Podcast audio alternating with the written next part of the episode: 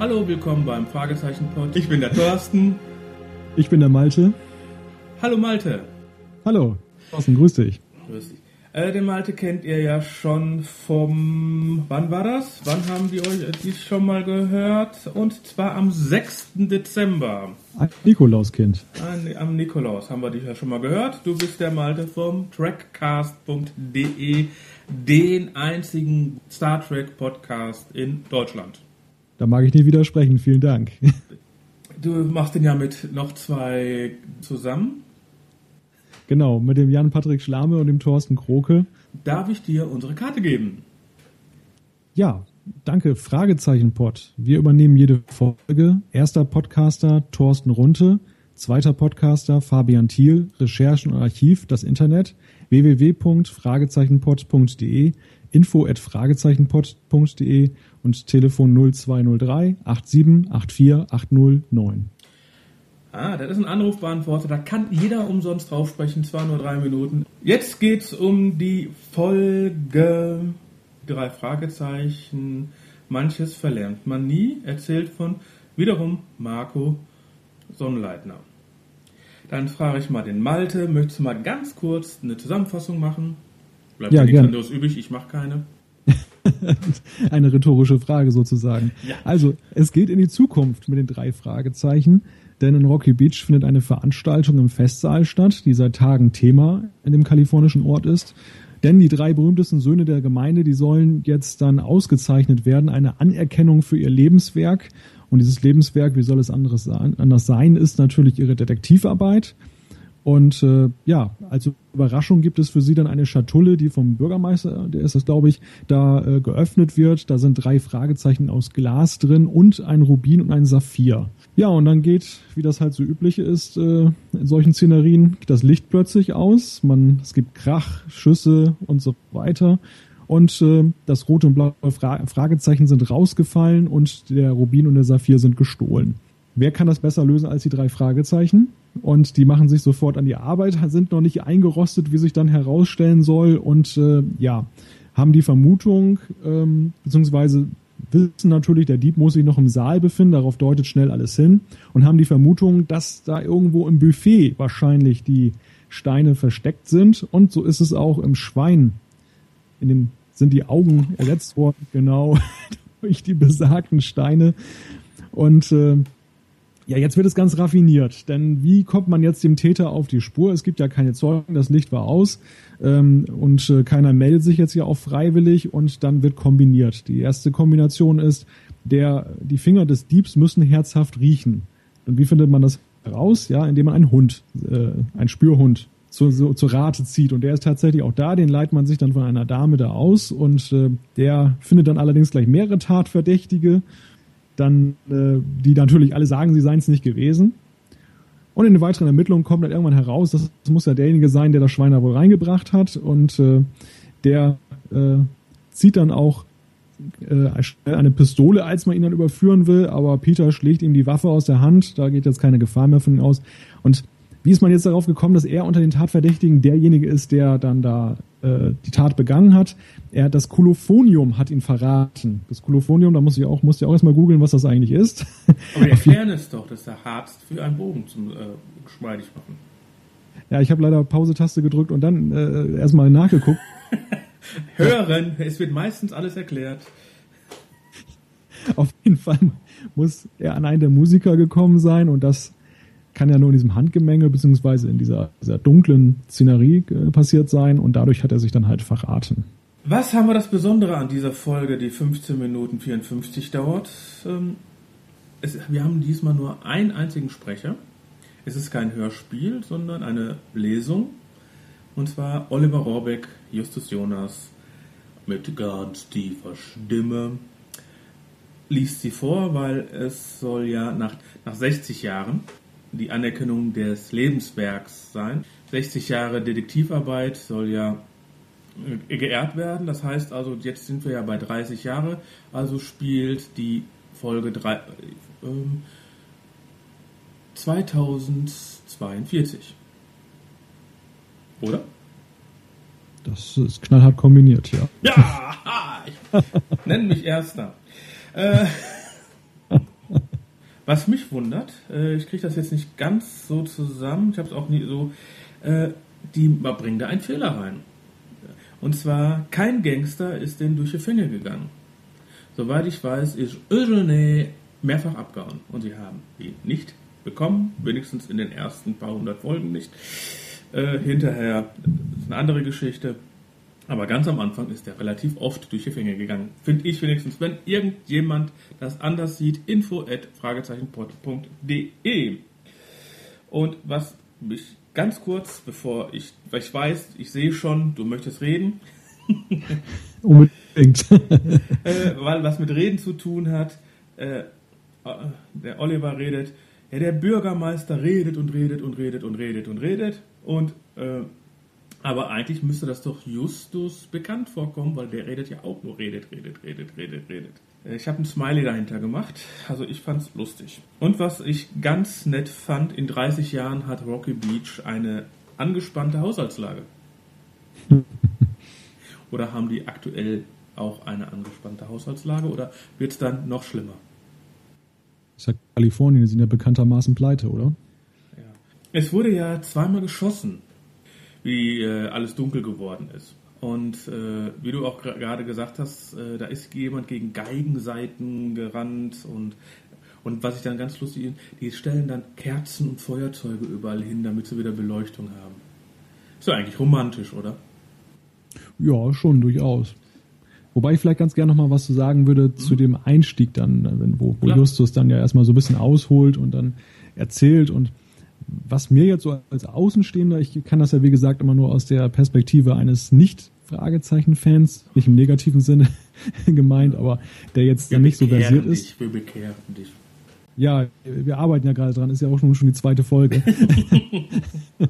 Aber auf alle Fälle, es, es kam ja extrem eingebildet vor, wie er so von sich und den Fragezeichen spricht. Also es gibt keinen besseren und das ist alles so, ja, das, das triefte schon so ein bisschen, war so mein erster Eindruck.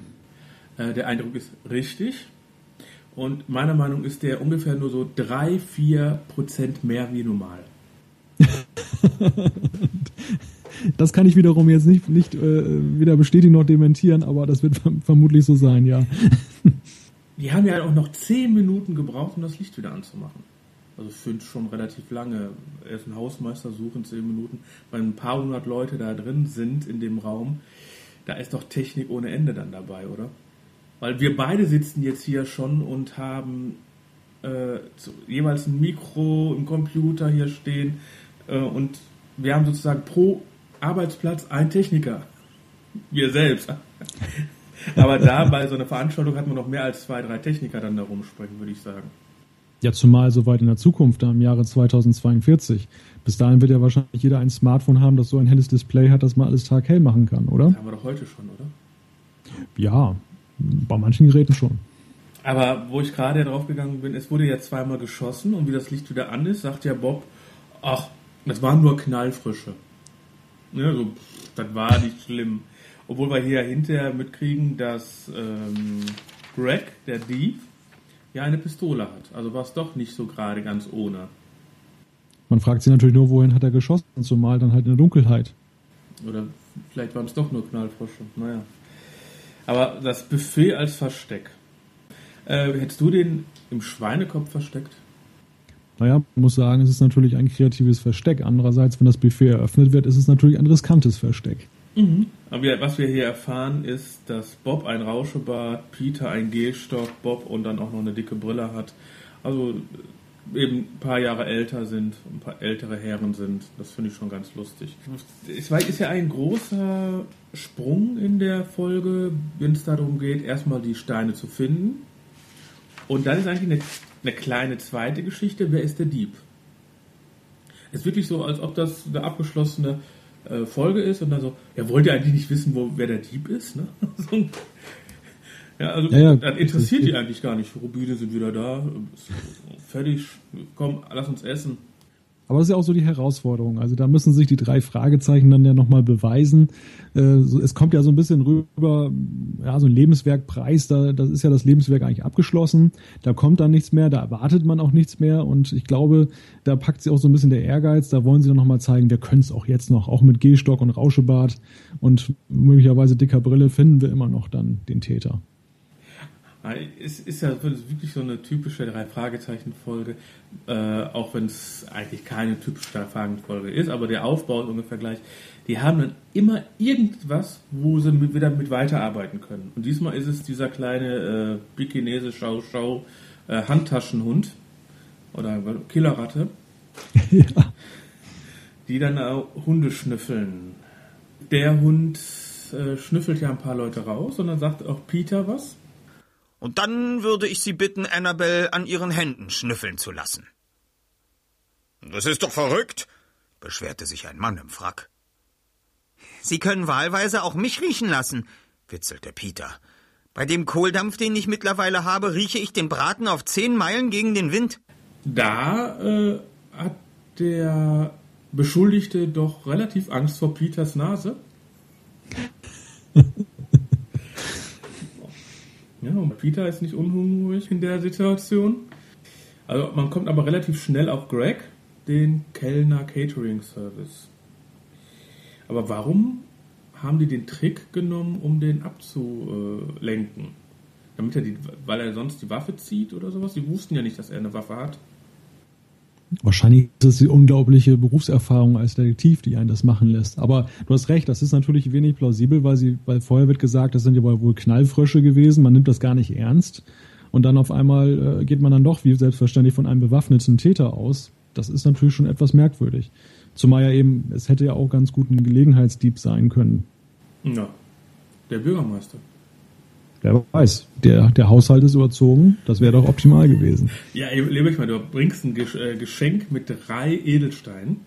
Das das Beste doch, äh, du zeigst die, klaust die, Versicherung und hast die Steine wieder.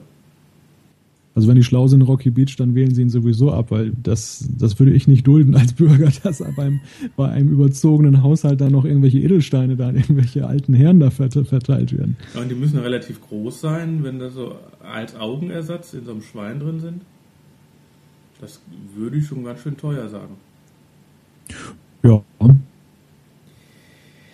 Und äh, was wir bei dieser Folge lernen, ist, dass Justus doch Sport gemacht hat.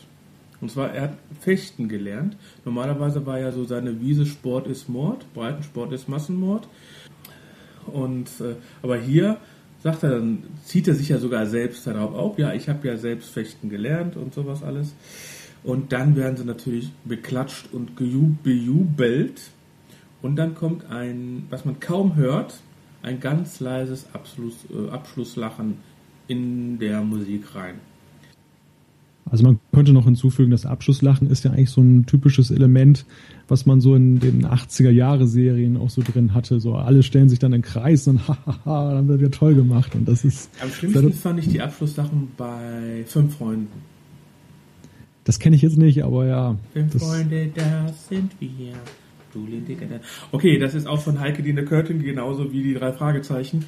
Ich denke mal, alles, was in der Art damals gemacht hat, hat Heike Dine Körting entweder direkt produziert oder war irgendwie da enthalten, weil die Firma Europa, die ja bis heute diese Sachen macht, war, ist einfach Europa, sage ich jetzt mal. Das ist ähm, die Hörspiel 70er, 80er Jahre Firma, äh, die es überhaupt gibt. Ich meine, äh, dass da irgendwie überall Abschlusslachen ist, ist, verwundert mich jetzt nicht. Mit dem Hintergrund, dass alles irgendwie von Europa ist. Also fange ich mal mit dem Resümee an. Also ich fand da, das Stilmittel, das äh, Oliver Rohrbeck diese Folge jetzt vorgelesen hat und wir diesmal gehört haben, was er doch für ein guter Schauspieler und für Synchronsprecher ist, das äh, finde ich sehr gut, weil man hat vergessen, dass nur eine Person spricht. Er hat, ist ja mit den Stimmen hoch und runter gegangen, hat äh, andere Betonungen genommen, hat äh, andere Geschwindigkeiten für andere für, für die Personen genommen. Da kann man den gerade nicht tragenden Hut vorziehen, weil er ist ein Profi. Die Story selbst fand ich eine Fragezeichenfolge würdig. Finde ich das gut geschrieben und ähm, die Folge gefällt mir. Was, wie sieht es bei dir aus? Also meine Meinung ist eher zweigeteilt. Ich gebe dir recht, was den zweiten Teil angeht, also was die Aufklärung des Falls angeht. Das fand ich dann auch wiederum sehr interessant und, und sehr gut gemacht. Ähm, mit einigen Überraschungen versehen und man staunt ja dann doch, wie die das sich dann zusammen reimen dann, äh, wer der Täter war und überhaupt, wo dann das versteckt war. Ähm, die erste Hälfte, ich habe das ja vorhin schon ein bisschen angesprochen, die, dieses, äh, ja, wir sind die Besten, wir sind die Tollsten und das, das, das war, war ein bisschen zu viel des Guten, ehrlich gesagt. Also da war ich kurz davor, mal irgendwo auszusteigen, wenn ich jetzt nicht dann gezwungen wäre, diese, die Folge zu Ende zu hören. Jemand aus dem Ruhrpott wirft eine Peitsche, genau. genau. Aber ich sag mal, die zweite Hälfte rettet das Ganze. Und, und ich gebe dir vollkommen recht ähm, die, die Leistung des Sprechers, die muss man ja abgekoppelt vom Inhalt betrachten. Und ähm, da hat er wirklich Großartiges geleistet. Ähm, ja, Großartiges geleistet. Punkt. Profi. Richtig. Äh, ich würde der Folge sieben Punkte geben.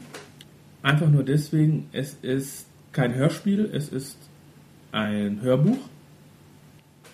Also ich, ich würde durchaus die acht Punkte geben, weil wie gesagt, ich, ich finde, finde einfach die, die Auflösung finde ich einfach genial gemacht und auch plausibel. Das ist jetzt auch nicht so abwegig irgendwie. Das hat man ja auch häufig bei so Kriminalgeschichten, dass man so denkt, ah, das ist jetzt ganz schön ein Hahn herbeigezogen und, und nö, das finde ich jetzt eigentlich auch so, dass man den Hund dann zur Hand hat. Das ist ja irgendwo auch plausibel. Also das hat mir ganz gut gefallen. Eine acht ist auf jeden Fall verdient.